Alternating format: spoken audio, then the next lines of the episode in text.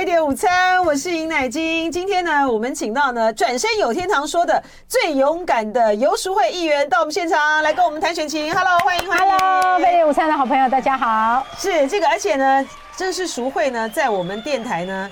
重新装潢之后呢，第一次到啊，对对，我很惊艳，有焕然一新的感觉哈，尤其门面很开阔，很舒服，对对对，觉得非常的不错哈。选情呢，到今天呢，选战已经剩下倒数第哦，今天第几天了？今天是二十八，十十八吧，只剩下十八天了哈，真的是非常的，其实数不太会数，现在非常的这个呃紧紧绷了哈。那首先呢，就是我们可以看到，要请要请这个淑慧呢来跟我们分析，大家来聊一下啊。就民进党呢，现在呢。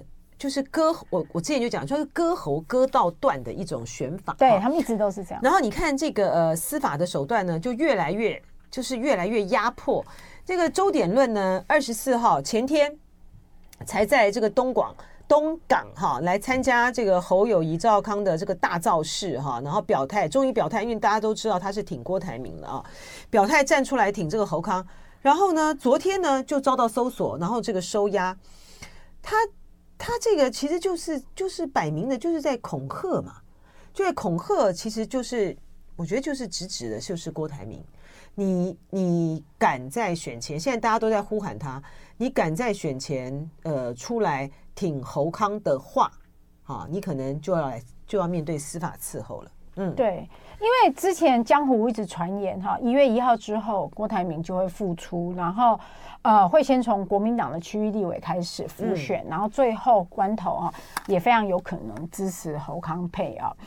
那所以这个时候你传出说，呃，民进党减掉对于周点论的出手，而且用的理由是说光帮郭台铭联署这件事情。嗯，但是我这样怀疑哦，这个法律的适法性的问题，因为你要你要告他什么呢？贿选吗？没有啊，郭台铭没有选啊，而且这件事也还没有到选的地步，联署书只是一个资格的问题，根本还不到投票啊。我们会选是说跟你相当的对价。然后你投票支持我，但是这是一个联署的过程而已啊，就像公投联署什么什么的，联署完也不一定就会有资格，因为联署你看还有这个双重国籍的认证啊等等的啊，所以它只是一个行政程序而已，不是一个投票选举的过程。所以我不知道说这个我们司法检调到底用什么样的立基点去侦办周点论哈，因为郭台铭没有选啊，没有选哪来的贿选？如果说今天郭台铭最后登记成功，嗯，然后你说他整个联署的过程里面有贿选，导致他得以成功的登记变成候选人，这还比较有行政的这个因果连结，但他根本没有选，所有的一切。就不需要，他就没有竞选行为，他还没有到竞选行为，因为他还没还当时都还不是候选人的资格。这个就像我们也一样哦，在我们还没有正式。进入这个候选资格的时候，其实我们本来就会跑行程，也是都会有什么摸彩品的捐赠。可是等到我们成为候选人以后，其实大家都会遵守这个选罢法的相关的规定哦。所以一旦我进入到选举资格以后，连什么中秋节的摸彩，后来的摸彩品，我就现在的尾牙尾牙的摸彩品，我就都不送了，嗯，因为我有候选人的身份了嘛，哈。所以我不知道说从周点论跟里长。我认为司法是一步一步在在勒住我们的地方的脖子。是，那当然今天呢，呃，这个检方啊，还有法院呢，是是是以他说，呃，违反总统副总统选举罢免法第八十七条第一项哈第二款，他说呢，对连署人行求契约或交付贿赂或其他不正当利益，使其为特定被联署人联署或不为人联署哈，这是第二款的这个规定。所以他们的理由就是说，因为呢，你在这个呃交付的这个时候呢，它是有契约的哈，有讲定的。那周点论的这个辩称呢，就说它不是哈，它这只是工作费啊哈。但是就这就是这个完全就是第一个，到底是像到底他适不适用总统副总统这个选举罢罢免法的这个款哈，第八十七条第第十一项的第二款哈。就是你在联署的时候有契约，然后呢，呃，为特定人来这个呃联署。第二个是说，他到底是有契约，然后为特定人联署，还是如这个周典论所说的这个工作费？这个原本在这个法律上面呢，他都有去都有去论辩的这个空间嘛。他现在的主要的问题就在于时机点上，对，这就非常的起人，非常的这个让当然会让人有这个呃联想啊，因为呢，假设假设呢，检方呢本来就是锁定了哈，呃，你们在在在帮这个郭台铭联署的这个过程之中有这些行为的话，他之前不就是也是。收押了不少人吗？对啊，而且也收押不少人吗？那你那你如果说你纯粹啊，就是检方呢，这办案的动机就是不单纯啦。你纯粹呢，就是针对说郭台铭在联署的这个过程中，帮他的这些各种各样的这个团体跟人，的确哈，你们认为你们有足够的市政，认为呢他是违反了选罢法的这一条，有其的话。那你前一波抓的时候，你就应该去抓周典论啊！而且更好笑的是，为什么到这个时候才抓？前一波边抓边抓哦，嗯，但是中选会同样给了郭台铭资格了，嗯，就说他的联署是 OK 的，嗯，如果你认为他有用不正的情势。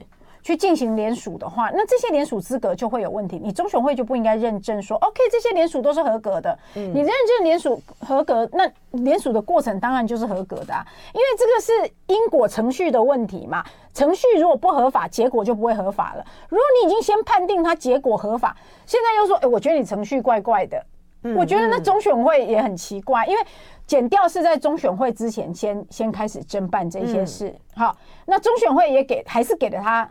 这个认证合格，就是你可以，你是你的联联署的份数都是合格的。嗯，那我就觉得很奇怪，那当时中选会为什么不剔掉那一些已经被减掉？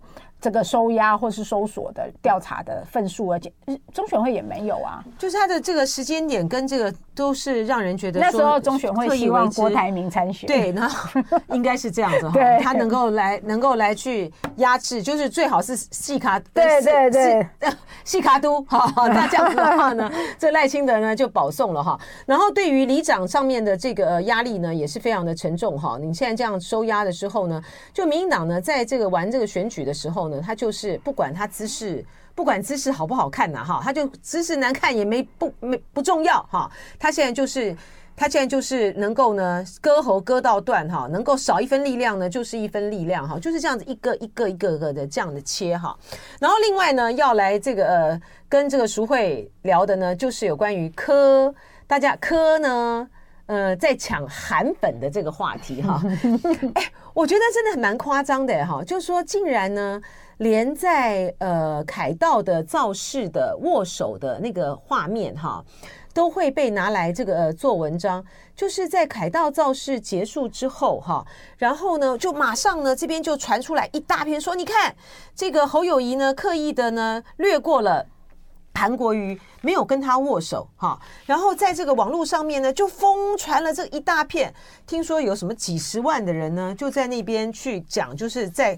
怪这个呃，就是在怪这个侯友谊啊，然后你看，终究呢还是呢，呃，跟这个韩国瑜呢没有这个、呃、真心的、呃、这个相相挺哈，没有这个珍惜，就侯办就就出示了他那个照片，影片，而且是有影片，对影片，对，他明明一上去之后呢，他就是跟第一个，对，对。他就是跟韩国瑜握手了。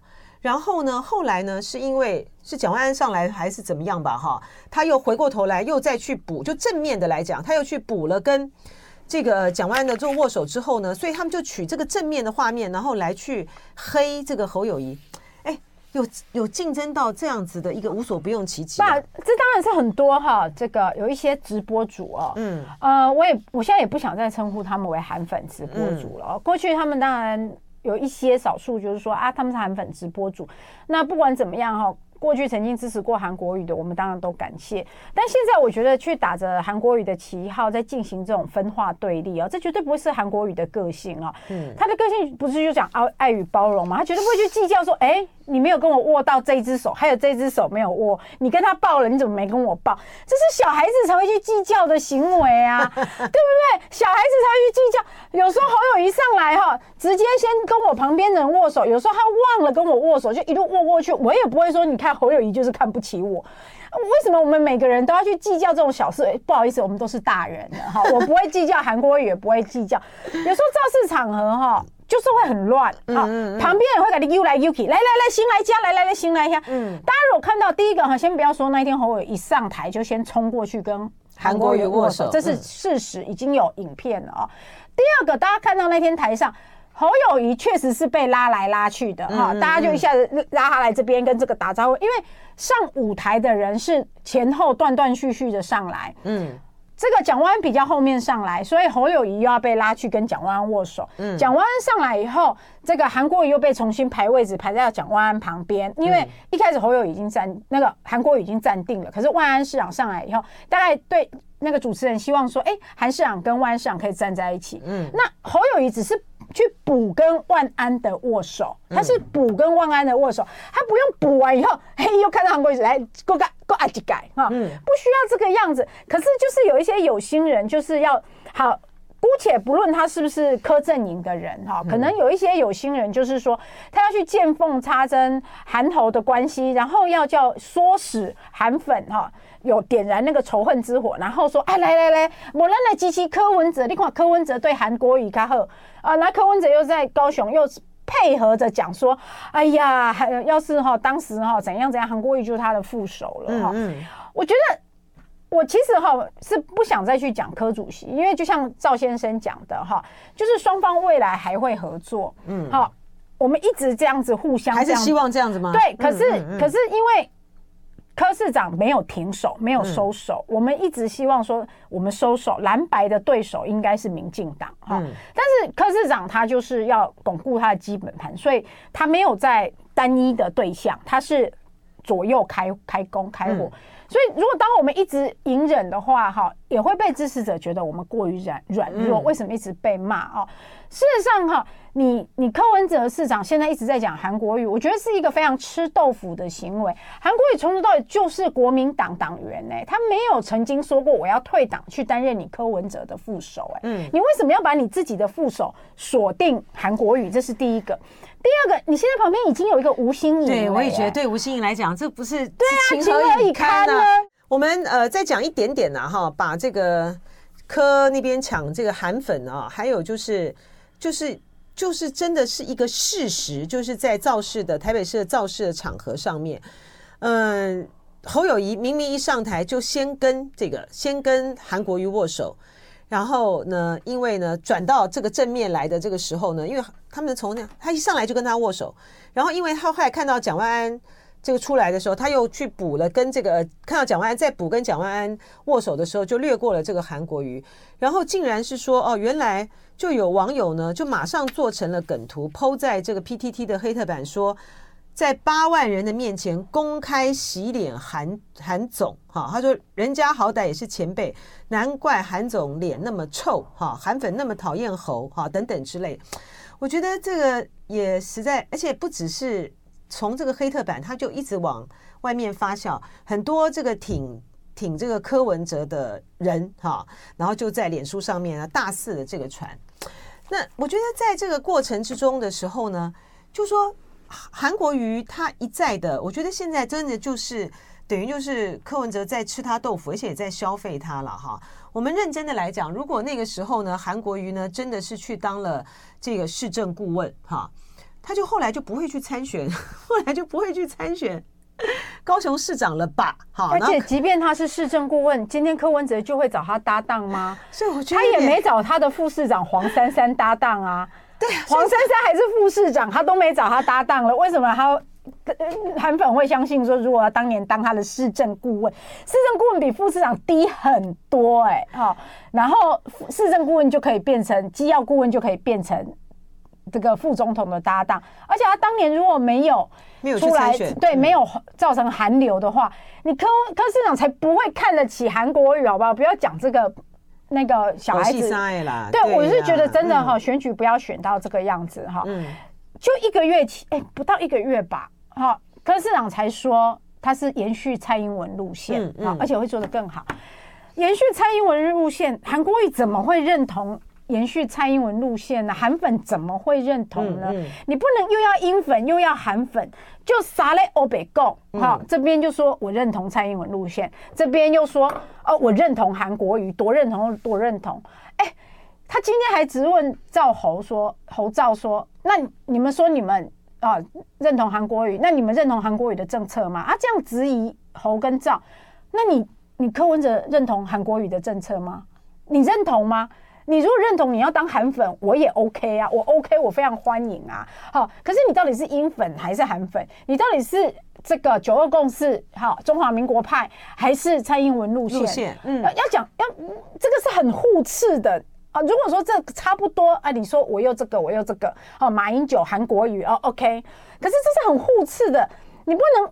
抓到篮子都是票啊，哈、嗯，就是没有自己的理念坚持跟路线，然后哪边有票你就说，哎、欸，我也是蔡英文路线哦，哎、欸，我是深绿的哦，我内心还是深绿的。然后现在发现说，哎、欸，那一天是韩粉，以前过去韩粉的直播主帮他造势，他又说，哎呀，我如果怎样，我跟韩国瑜就是搭档。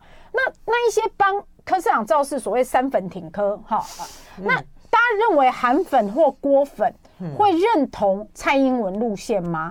那应该是柯市长先放弃蔡英文路线嘛，重新回到中华民国路线嘛，才对嘛？其实就现在就柯文哲的这个策略来讲，他就是哪里有那个票，他就往哪里倒了哈。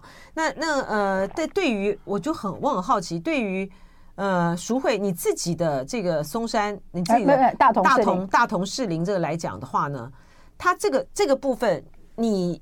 这个部分对于你的影响有多大？嗯，坦白说啦，蓝白不合哈，对我的影响是是非常大的哈，嗯、因为呃，我们那边民进党本来就独立过半，对。绿的哈，过去民进党拿到六成以上的选票，立委，那个人家都说台北市你你那区最绿了，对，是台北的台南哈，对因为国民党在那边 啊都拿到百分之三十几的选票啊，嗯、那市长也是输的啊，市长选举在大同区赢蒋万赢十一个区也是输大同啊，嗯，那当然就是。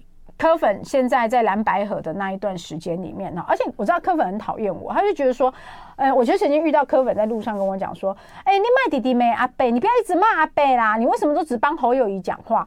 然后我就想说啊，我是国民党的，我当然帮侯友宜讲话。嗯嗯、这个是政党分际，这是第一个哈。这各为其主嘛。哈，民众党帮柯市长讲话，我也我也都跟他们还是好朋友啊。嗯。呃，我跟陈琬惠是好朋友，跟蔡碧如是好朋友。我们从来不会在节目上或节目上吵架，因为各为其主本来就应该的哈。这是第一个。第二个，我从来没有用过意识形态的话去骂过柯市长哈，没有抹红他，也没有抹黑他，没有抹黄他。我们就纯粹就你讲的话的逻辑或政策讨论哈，而且里面就而且很纯粹的就市政建设讨论市政建设，对，大家对啊，大家就可以去看八个会期的总咨询，我都是全部只讨论市政议题，而且柯市长同意我的咨询百分之九十以上，好，他自己都说好，我比他在市政上面是比较专业细一点的哈，所以所以。我当然知道，说就是这阵子蓝白把大家的情绪就用的很对立啊，然后柯粉就觉得哇国民党都在欺负这个阿贝哈，嗯，所以呃，这个在我的区域影响很大。可是我觉得啦，选举是这样子哈，选举如果为了一时要选票，我去装成我也是柯粉，我也可以装啊，我也可以从头到尾都装啊。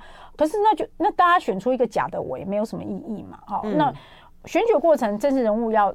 忠诚的做自己，然后让选民就去选择。那我尊重每一个选民的选择，嗯、可是我还是要做我自己呀、啊。那你讨厌的是我，这个不容易，你知道吗？我知道，我知道很难呐、啊，但是，是不错啊，就是有原则嘛，对，对不对？这个还是要有，嗯、要不然我等于在欺骗嘛，就是最大的诈骗，一次骗几万票，对，那就是最大的诈骗啊，对不对？所以我也才说，柯市长。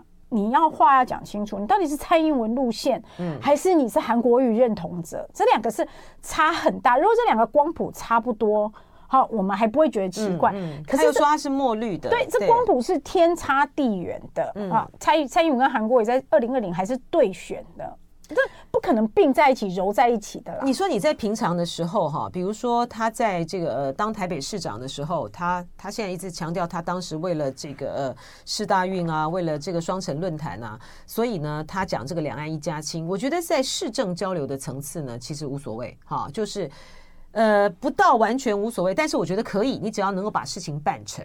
可是呢，在这个国家领导人这个层次里面的时候呢，他的国家的这个路线啊，就是你的两岸政策的路线就非常的重要。你怎么可能就说你现在在这个国呃国家的这个总体的政策、两岸政策上面，你说你是墨绿的，你是蔡英文路线，然后你现在呢又回过头来说啊，那你是那你怎么样？那你是支持韩国瑜的什么哈？因为呢，我们选这个呃总统，他其实最重要的部分呢，就还是在这个地方了哈。所以柯文哲呢，他现在呢，就是一会儿蹭这边，一会儿蹭那边。所以呃，在面对这个外界这个质疑的时候，那他就搬出来说是五个互相啦，那五个什么，这是没有办法解决这个问题的哈。可是呢，选举投票的时候呢，常常有的时候呢，民众呢就是看这个情绪了哈。所以这是一个问题。另外一个问题就在于是说，现在。你在这个你在这个选区里面，因为挑战这个呃王世坚本身，他就带来了很大的一个难度嘛，对对。可然后又再加上这个呃科粉的这个部分的这个影响的话，你自己对于能够啊这个游淑慧如果赢了这个区的话，这个国民党就在这边呢，就真的是可以算是真的是全垒打了。对，所以你的策略是什么？这个我觉得我最近做做了民调哈，大概就两三个礼拜之前了。我其实一则以喜，一则以忧哈。喜的是我还蛮开心的，就是如果真完全排排掉柯柯市长支持者的影响的话啊，我其实跟世间议员的差距是已经很近了。真的哈，我真的很了不起。对，我我觉得我觉得我觉得在基本盘对，那可是在柯市长的支持度上面。好粉的支持度上，我确实跟他有很悬殊的差距哈。我也不知道为什么柯粉柯粉都支持王世坚。对，这明明说他是柯黑哈，可我也就不知道怎么，因为可能王世坚很有趣、很搞笑，对，很搞笑这样。所以每次王世坚骂柯文哲，柯粉就嗨起来说：“哇，这就代表我们柯文哲要要换啊，呃，换楼啊！”哈，对。所以反正很很有趣。他应该继续留在这个，像继续留在这个台北市议会去服蒋万安了。对，像之前那个蓝白蓝白河的时候，世坚议员就一直鼓吹说。哎，叫柯文哲像男子汉一样哈，战死也要战，意思就是不要和，不要和。那柯文就很嗨啊，说对呀，要像男子汉。没有，他们都弄错了。世坚议员的重点是战死也要战，而不是，也不是要加像男子汉，因为知道说当萨卡都的结果哈，就是柯市长就是会战死，啊，就是这样。好，他不是去考他，所以柯粉他就是。比较喜欢那种，对对对，他比较容易嗨起来。对，那那我像我这种正经八百的人，就比较没有办法诱发他们的热情。我我想是这样子啊。可是在这个五十岁以上哈，在那个那么绿的地方，我五十岁以上跟跟世间议员的那个。民调哈拉拉的拉，我觉得拉的还不错哦，嗯，所以我我我觉得还蛮蛮开心的，就是因为这边是我是空降嘛，然后这边又是很传统的老区哦，很绿很绿，对。但但我后来发现啦，大同或社子人家都说很绿，对不对？可是你去了解很多原因以后哈。我其实都会跟他们讲说，我也觉得哈，过去国民党在执政的时候是有对不起人家，没有做好的地方，对，有对不起人家。比如说像社子岛的，譬如像大同区，我就问一个长辈说：“哎，你那叫机器民进党，叫偷压国民党？”他一句话我就没有再问下去。他说：“因为二二八发生在我们这边，哈，二二八哈，谁对谁错哈？外界一直在纷纷纷扰扰的，可是对他们来说，他们的祖辈是看过，嗯啊。”当年那个年代，好，日本人好不容易走了，然后国民政府来，好，然后发发生这种啊，可能军队抓人啊什么的这种画面哦，所以这是一个历史的情感跟伤痛，尤其是大同区是台北过去最早最早的市中心，然后很多台籍的士绅都都都爱家哈。所以，我可以理解他们这种代代相传的这种情感。那至于社子岛也一样，哈，当年因为防洪的问题，而且那时候治水的技术跟规划没有那么好，所以选择牺牲社子岛。可是以今天，因为我刚公务员当那么久了，以今天的角度来看哦，我会觉得当年如果你要把社子岛当禁建区的话，你就应该要征收，嗯，把整个社子岛都征收下来。那个时候征收的经费并没有很大，可是这些社子岛的好朋友当年就可以拿到一笔钱，在市中心买房子。嗯嗯、那现在他们的财产都已经增值了，也不会再去。然后现在国家在开发社子岛的时候，就也不会遇到那么多难题。可是你又不征收，又叫人家牺牲进建，嗯、然后搞得那边到现在哈，你一定没有办法想象台北市还有曾阿嘎的处。啊，还有像我阿公那样很狭狭小，小小旁边都是铁皮，嗯、还有整啊嘎嘎厝，那那就是社子岛。连学校六十几年的海沙屋也没办法改建，嗯啊，因为即将要开发了，所以也不知道到底要不要盖新的，只能一直补，一直补，一直补，一直补洞补洞啊。嗯、所以我就跟万安市长讲哦，就是社子岛是不能一直去拜托人家说啊，这次相信我们一次啊，说什么？嗯、你就是四年要让社子岛开发动下去。嗯，好，有动下去，人家才会感觉到你的你真的是你有诚意，对，而且你真的是有在解决问题，对不对？对，我看你，我看你对于这个社子岛的这个部分呢，你也提出了很具体的嘛，哈，就是呃，希望能够加速的，然后去推动，然后真正要真正现在是期待说，在蒋万安的这个任内的时候。能够有有一个期程吗？对，应应该是这么说。其实哈，不管是对社子岛居民的一个交代，或是对台北市整体的规划啊，台北市现在唯一一个还可以开发重化的地方，就只剩下社子岛。嗯，其他地方台北市都已经开发满了哈，因为台北市很小。台北市其他的地方是要旧换新，老屋都更，那社子岛是要开发啊。呈现一个新的面貌啊，所以是不同的问题。可是社子岛如果开发完成或是进行开发，那会是台北市整个面貌的最后一块拼图，不会有一块孤零零的所谓的岛头。好，社子岛的形状其实很漂亮，很像一个鹅的头哦。如果你去看那个 Google Map，好可爱哦，像一个鹅的头，不会一个孤零零的岛头啊，鹅头在那边，然后根本无人问津啊，就可怜的进京哎，好，所以。社子岛开发哈，向居民交代或台北市的整体规划，它都是必须要做的，这是第一个。那第二个，其实设置要分两块，一个是设置岛，嗯，一个是设置地区，像社子里、社园里、社心里这些哦，这些是人口很稠密的地方哦。嗯、可是它是很老的老区，它房子很旧，巷弄都很小，然后公园一个半。一个半，因为因为另外一个很小哈，嗯、所以一个比较大，四里共用，四个里共用一个公园，公共设施也不足，巷弄也很小，停车空间也不够，然后房子又老旧，所以我我有跟万安想讨论到都更这个问题啊，嗯嗯嗯、都更啊，提高容积率，而不是只是一直容积奖励，因为奖励这种东西哈是虚幻，是是是。是不明确的，你要达成一定条件才有五趴十趴的奖励。好，我们要提高的是大家土地的容积率，就是、欸、你容积率，你主张提高到百分之三百，哎，因为现在二二五而已啊。嗯，新北都比我们高，哎、大家知道哈，土地越小的城市应该要盖得越高，嗯，土地越大，像南部才有这个透天厝嘛，哈。可是台北市刚好相反，台北市是六都最小的，但我们的容积率居然是六都最低的，嗯，所以。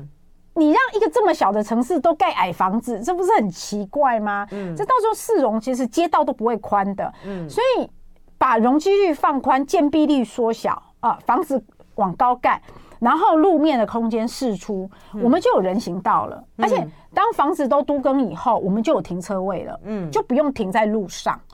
所以你看这个呃，淑惠呢，他真的是对市政呢是非常非常的熟悉哈。你看他光是他提出来的说。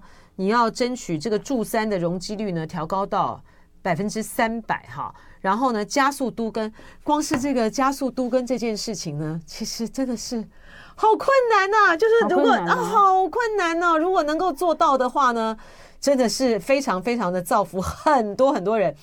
我家我爸妈留下来的那个房子，都已经超过五十年了。对啊，可是你那谈那个都根呢，真的是难如登天哈、啊。哎呀，戴伟山讲的那个，就是在说他们的什么空照图偏移呀、啊，他原来的不是那个没有办法偏移，因为它旁边的地形地貌是可以比对的啊，嗯。嗯、地形地貌是可以比对的，而且他们昨天出示的户籍謄本，民国六十年的户籍謄本，确实那时候赖清德的地址就叫中福路八十四号，嗯，可是那个时候的八十四号不是现在的八十四号，因为现在的八十四号是民国九十九。年，新北台北县升格为新北市，又又重新编过的门牌，嗯，嗯，所以有本事你就拿赖清德更新的户口名簿出来，他就会发现第三次的变更，对，啊，就那个地方的那个地门牌号码是经过几次的变更，嗯嗯嗯，所以六民国六十年的八十号四号也不是今天的八十四号了，哎、欸。淑慧，你实在是很厉害哈！就淑慧这个专门就是爬书这种东西都讲得非常非常。不是因为我是公务员，我看得懂那个东西嘛？那民进党就很容易去做这种时空错置的的问题嘛？哈、嗯，然后民国民国呃。九十九十几年哈，赖清德在第一次申报那一笔财产的时候，就他妈妈过世，他继承嘛。嗯嗯嗯、我们的财产申报是建物归建物，土地归土地，要、嗯嗯嗯、他就只申报土地呀、啊。可是那、嗯、可是那个时候他的建物两层楼已经盖起来了。嗯、他不是两千零三年就去盖了吗？对，所以他民国九十九年的时候，他申报，照理说应该把这个申报进去，但他就知道那个不能申报，嗯，因为那是非法的，嗯、所以那个当然叫幽灵房屋啊，因为你自己都没申报，所以当然。是幽灵啊！嗯，你现在民进党扯什么？哎，那因为那个房屋价值太低了，所以没申报。监察院可没有这样说，监察院可没有说。对啊，你一栋你一栋不管多少钱的房子，它是你的，啊、你就要那个。监察院有说，嗯、如果你的户口。现金没有一百万可以不申报，好像还是可是房子都要申报。对，然后珠宝什么在多少的金额都一百万，对对，对金额这样。可是不动产、嗯、土地跟房子建物都要申报。嗯，哦、啊，这个要不然每一个人都带那个郊区去买个几十万以下的机林地，然后规避申报。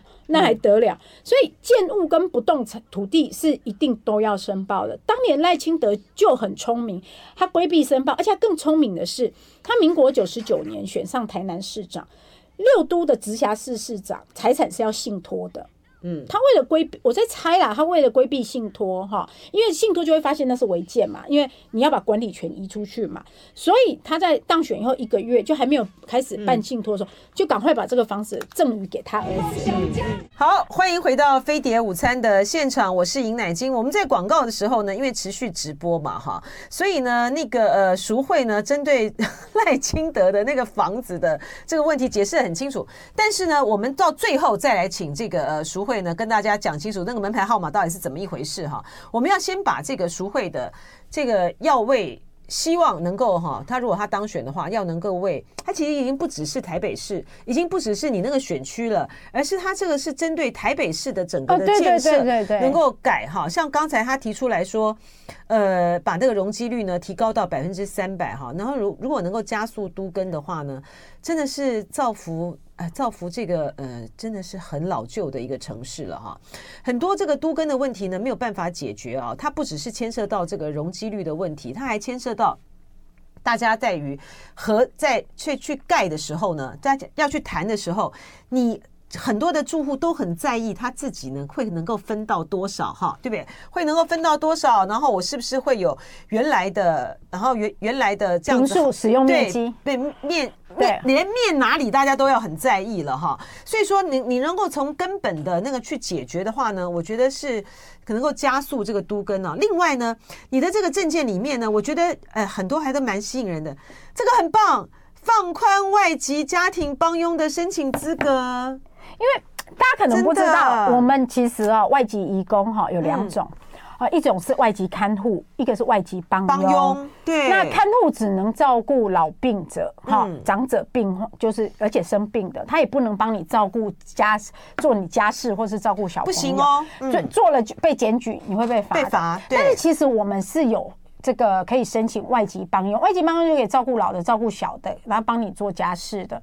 对于双薪的，尤其是现在哦，三明治世代，像我们就叫三明治世代哦。我们上面有长辈，如果又生小孩又要照顾晚辈哈，嗯、先不要说经济的压力，你光时间心力就就就很难，没错、啊，很难分配了。嗯，可是我们过去的外籍所谓的。帮佣的资格哈，严到没有人可以达成的，没有人可以达成。你要连生三个，而且三个都要在六岁以下，也就是你每一两年就要给我生一个，生一个，生一个。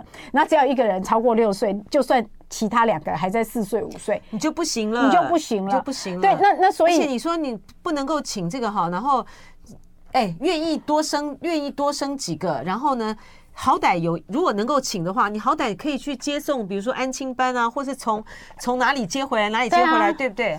所以他现在怎他现在怎么样？你现在的规，你现在的想法是什么？就是我说要放宽这个部分，嗯、你现在要期待大家生三个是不可能的了、嗯、啊！可是你要让他敢生哈，生两个，五岁以下或者三岁呃六岁以下，你就要让他可以申请。我觉得生一个，愿意生一个就要开放他请了。之前之前有一些人担心说，他会影响到。本台湾本地劳工的就业机会，我觉得可以用所得去做限制，排富，嗯、也就是所得很高的啊，譬如说所得税率四十 percent 以上的就是富的嘛，哈，你就只能申请本劳，你不能申请外劳，因为你有钱嘛，你就申请，因为本本台湾的劳工比较贵嘛，对，可是你如果所得税可以缴到四十以上，你就是郭台铭那种等级的，你当然就申请本劳嘛，嗯、然后你是中产阶级的，我们就让让你有一个外劳这个比较。你请得起的空间，所以你那个你那个就是弄在就是最高的那些里。对，我觉得可以去做这个排富，因为我们绝大要排要排要排少一点哦，就是四十啊，我觉得四十是合理的，缴到四十都很厉害了。对，那个中间的一大块的人，你说就算，而且我说真的啊，就算哈，就说他。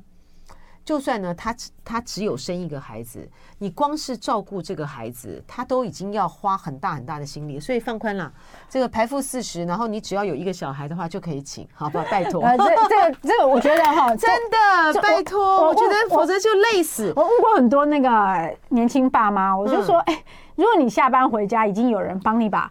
菜都煮好，家里都打扫好了，对，小孩子也都洗完澡了，对啊，那你会不会想生？他就说那可以生，可以呀，啊，而且那个还有很多的，就是说真的，我觉得现在呢，你就我们现在大家都讲，虽然说什么两性平权啦，多元性别平。可是你知道家事的这个负担都还是女生，对对，你你让他们不能够请一个这个帮手的话呢，他其实就是增加了他非常非常多的这个压力，很压力很大很大。我很多朋友哦，他们都是什么情况之下才敢生？嗯，就是确定爸爸妈妈愿意帮忙带。是啊，对。可是其实因为现在。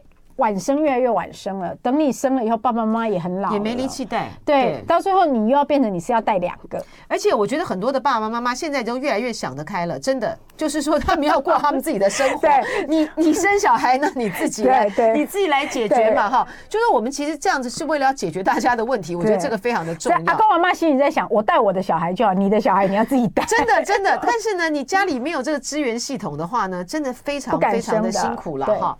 呃，好，然后还有一个呢，冻卵补助的这个也是很重要。哎，其实现在很多年轻女性都去都去冻卵了耶。对呀、在我那个。在我比较年轻的时候，哈，其实我那个时候也想过要做这件事，因为我觉得永远都是女生在做选择。你是要工作，还是要进入家庭？你是要在职场奋斗，还是要生孩子？哎，你那时候就有想过，那你还蛮先进的。可是那个时候，哈，其实我们薪水还不高，可是冻卵费用是很高的，很贵，很。所以那个时候，我常常看新闻哦，可以去做这件事情的都是成功女性啊，什么林志玲啊，或者什么某某女女性企业负责人啊什么的啊。对一般的上班族女性来说啊。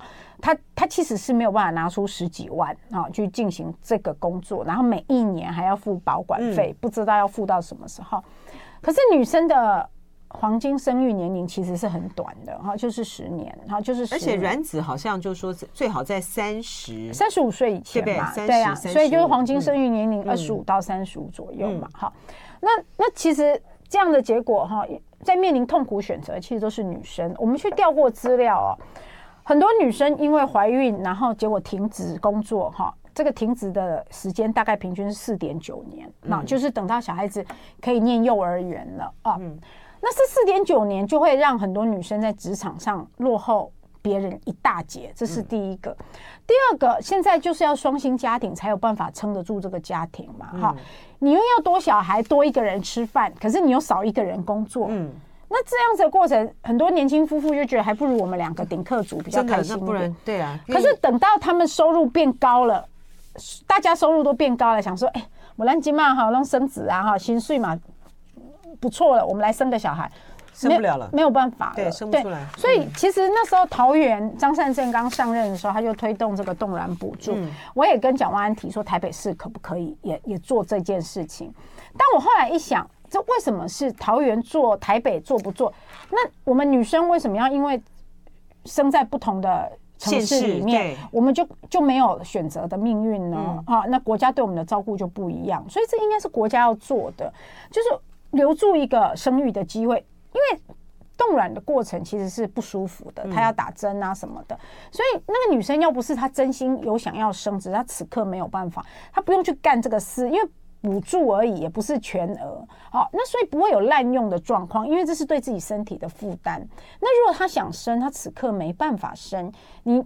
台湾现在少子化非常严重，台北市哦，一百个人里面哈，只有两个两岁以下的小朋友，可是有二十三个六十五岁以上的长辈，嗯，所以以后是非常严重畸形的倒金字塔，两个要照顾二十三个哈，那你为什么不愿意为国家留住一个，给他们未来？而且哈，前阵子大家可能有看一个新闻啊，我还特别去问了医生，就台湾今年哈。哎，去年还是今年呢？新生儿死亡率创十年新高。对啊，那个数字让人很很可怕。所谓新生儿死亡率，就是他出生一个月之内，出生儿死亡就就过世的哈。那大家会觉得很奇怪，台湾的医疗越来越进步，哈，应该越来越健康，然后产检什么也都系统都很好了。为什么新生儿出生啊一个月内就过世的死亡率哈比日本、韩国高，而且是创自己台湾的新高？那后来我去去问了一些医界的意见哈，他们是不好这样对外说，可是就是一个很现实的问题啊。高龄对，然后卵子其实本身就没有那么健康啊，所以很多更多的数据是怀孕中就流产了，啊就流产了。那你好不容易把它生出来，好不容易怀孕啊，中间流产已经很难过了，好不容易怀孕而且生出来了，然后过世，那那。那这个又伤害很大，对，伤害很大，而且真的是一个很大的损失。是，所以说，而且呢，不只要这个冻卵变成全国的这个冻卵补助呢，我这私心的这个希望呢，你这个当选以后呢，你到立法院呢去推动哈，那个人工生那个人工生殖法里面，我们现在这个我们现在冻的卵一定要有婚姻关系啊，才接受那个捐精，接受那个捐精，国外是不用的，美国是不用。对啊，你这你。这个重视女性的这个身体上面的这个怀孕的自主权嘛，我今天呢，哎，我去冻了卵，我基本上呢，我就是想生嘛，对不对？那我不见得要结婚呐，好，那但是我可以可以生啊，这样不行吗？所以苏慧当选，进一步的去推动去修改这个，好，更多的我们这更多的这种自主权，我们的少子化真的很严重。哎，最后这个四分钟的这个时间，来，请单解释一下这个。赖清德的那个门牌号码，我觉得刚才听这个淑慧讲讲的非常非常的清楚哎，哈，来，呃，第一个哦，昨天新北出示的那个空照图哈，民进党现在把他说那个空照图是基层公务员因为害怕侯友宜的逼迫哦，去造假去做偏移哈。第一个那个空照图哈是来自于国土中心的哈，台北市政府地方政府新北市或台北市没有这么完整几十年来的空照图，这是第一个。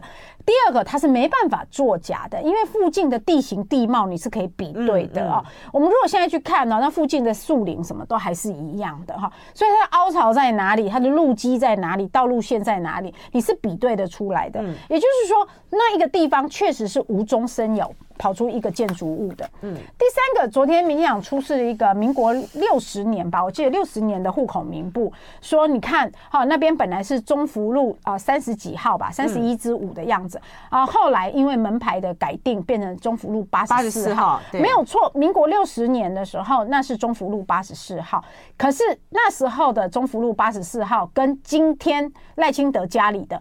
可能又不一样了，为什么？因为民国九十九年，如果新北市民还记得的话，台北县升格为新北市，嗯，门牌有在重新啊，有一些地方有在重新编定跟这个重划，所以现在赖清德那个门牌的中福路八十四号，其实是民国九十九年之后才又编定。你看那个门牌号码都是新的，上面还有一朵花，有没有？那个对，那个都是后来那个户政事务所无聊就要弄什么区花什么的啊，所以。今天的八十四号也不是当年。的六十号，对，嗯，所以其实要完整，你就完整的公布那个地方的门牌号码是怎么变迁的。再来啊，他们说那不是幽灵房屋，我跟大家讲，那就是幽灵房屋，因为赖清德当年在继承之后，他当年已经是立法委员，他必须要财产申报，他有申报。